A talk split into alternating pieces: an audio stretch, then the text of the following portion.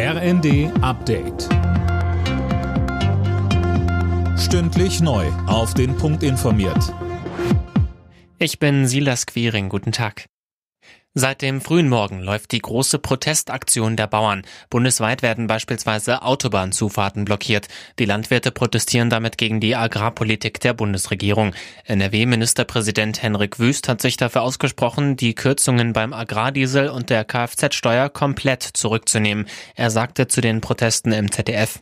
Es muss nach Recht und Gesetz laufen. Man muss sich halten an die Anweisungen der Polizei, an die Auflagen in der Demogenehmigung. Proteste, wie sie äh, gegen Herrn Habeck äh, gelaufen sind, sind natürlich nicht in Ordnung. Nötigungsstraftaten aller Art äh, sind natürlich abzulehnen, sind inakzeptabel, aber das Anliegen teile ich trotzdem. Bei den Bauernprotesten in der Nähe von Oldenburg ist ein Demonstrant schwer verletzt worden. Er wurde von einem Auto erfasst. Dessen Fahrer hatte versucht, über den Fußweg um die Blockade herumzufahren. Mit einem Eilantrag beim Arbeitsgericht Frankfurt versucht die Deutsche Bahn, die angekündigten Lokführerstreiks noch zu verhindern. Das Gericht berät heute Abend darüber. Details von Philipp Nützig. Die GDL will ab Mittwoch fast drei Tage lang streiken. Hat die Bahn vor Gericht keinen Erfolg mit dem Streikverbot, soll ein Notfahrplan dafür sorgen, dass zumindest ein paar Züge fahren.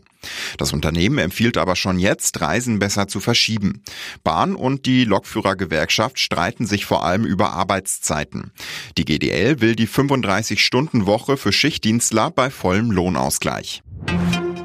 Oppenheimer hat die Golden Globes dominiert. Der Film über die Erfindung der Atombombe räumte fünf Preise ab, unter anderem für den besten Darsteller. Die feministische Satire Barbie holte zwei Preise. Die deutsche Schauspielerin Sandra Hüller ging leer aus. Sie war als beste Darstellerin in einem Drama nominiert.